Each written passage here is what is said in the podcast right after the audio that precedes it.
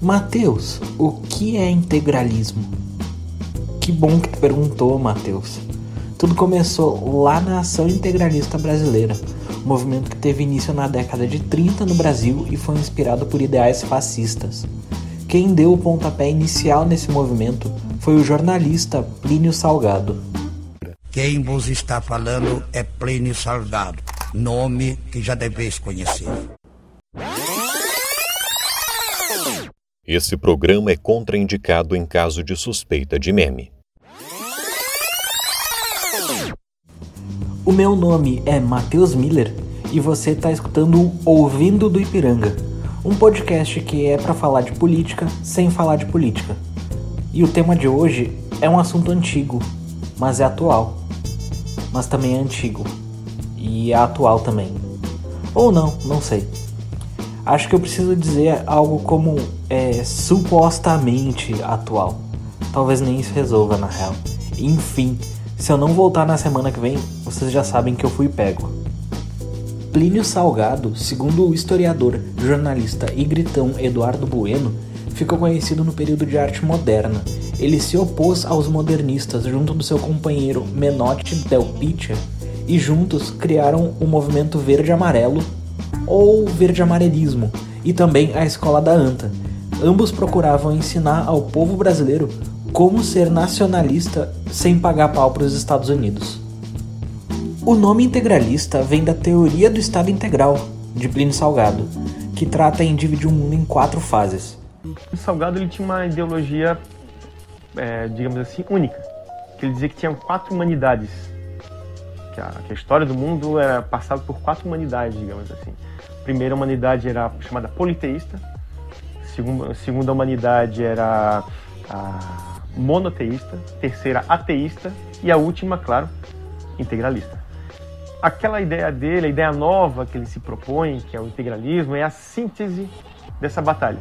Então seria o que? O lado espiritual, integralismo, é, domando, não é, nem, não é nem destruindo, mas domando a parte material. Eles detestavam tanto comunistas quanto liberais, na verdade qualquer um qualquer espectro político. Até tu que joga pedra no vidro das empresas falidas e se diz um vândalo. Os objetivos deles eram acabar com a política e a democracia através de um sistema de partido único, o deles, e comandado por um Estado forte.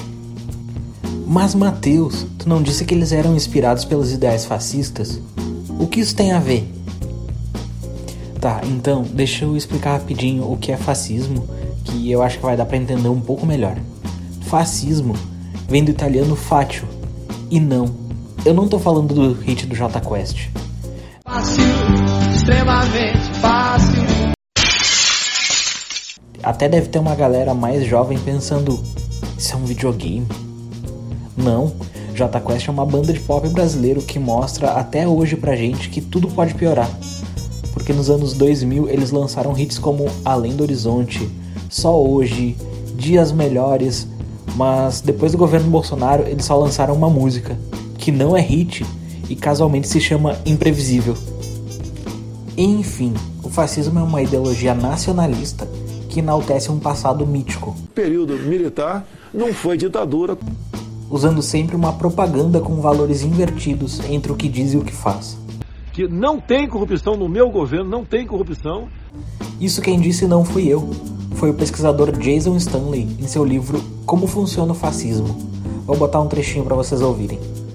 Fascists always call their opponents what they are. So that is always standard.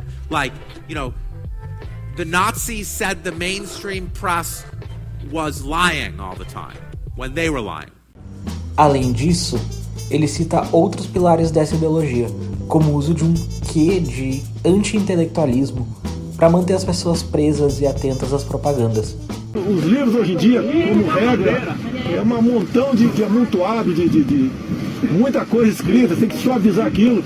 Então, mais do que a frase solta que há plantações de maconha nas universidades federais, as plantações são reflexo de um consumo exagerado, fora de controle de drogas nas faculdades amarrados por uma hierarquia.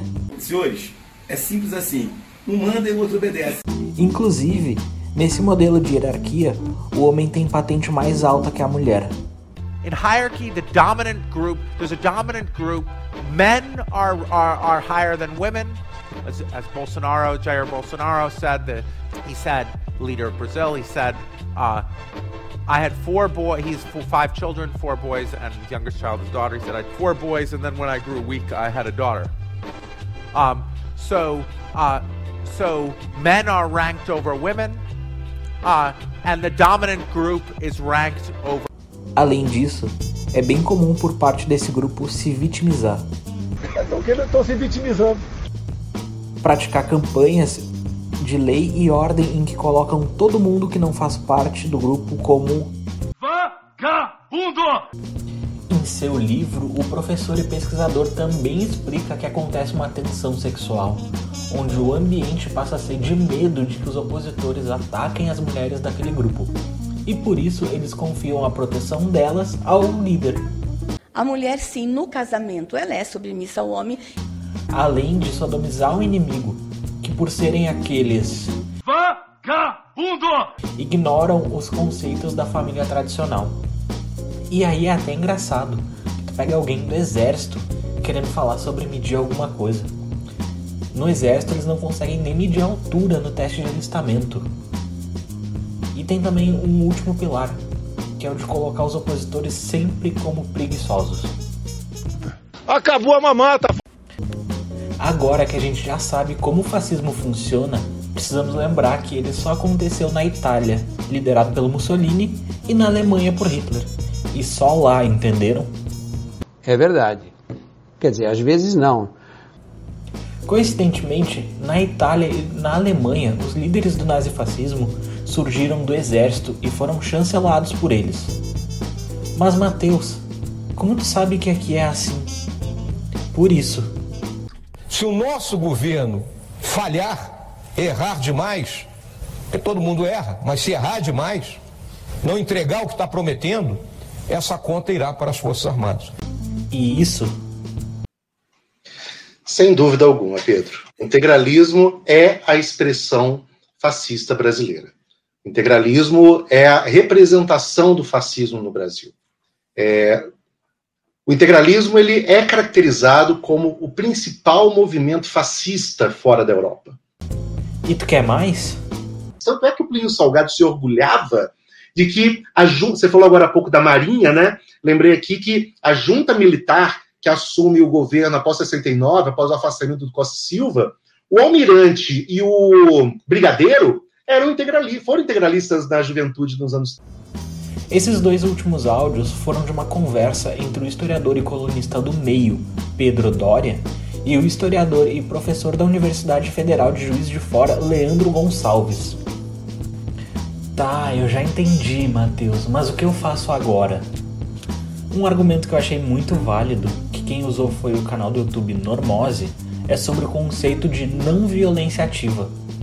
Esse é um conceito antigo, visto no livro Desobediência Civil, de Henri Thoreau, Henri Thoreau, que mostra a ideia de oposição, contrariando quem está no comando, mas sem violência.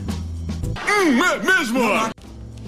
Essa tática ganhou notoriedade ao ser usada por Mahatma Gandhi durante a independência indiana e mais tarde por Martin Luther King durante o período segregacionista americano.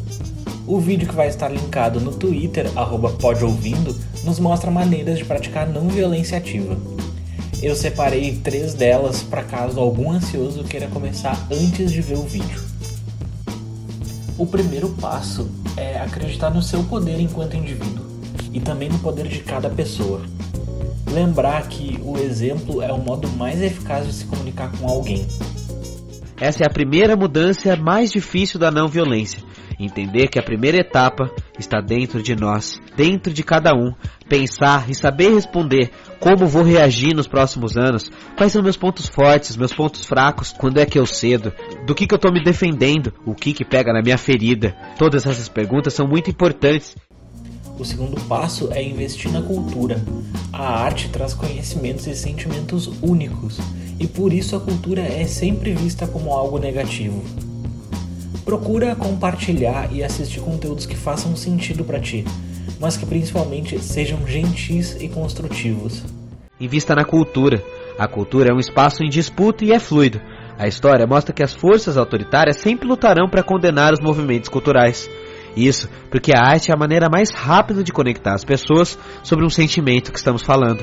Através do choque, de cultura, do humor, explicamos as coisas muito melhor. Invista o seu tempo então assistindo bons conteúdos, compartilhando bons conteúdos. E por último, lembre-se que o foco dessa luta deve ser sempre as pessoas mais vulneráveis. A mudança sempre fortalece o grupo mais frágil e não o contrário. Até porque um dia esse grupo pode ser o seu. Eu vou ficando por aqui. Mas não esqueçam de seguir o nosso podcast no Twitter, arroba pod com P mudo. E além disso, segue a gente no seu agregador de podcast. Eu não sei se tu ouve a gente pelo Spotify, Deezer ou por onde, mas eu fico feliz em dizer que a gente já está em todos os agregadores que eu conheço e alguns que eu não conheço também. Como eu disse antes, se não nos levarem, a gente volta semana que vem.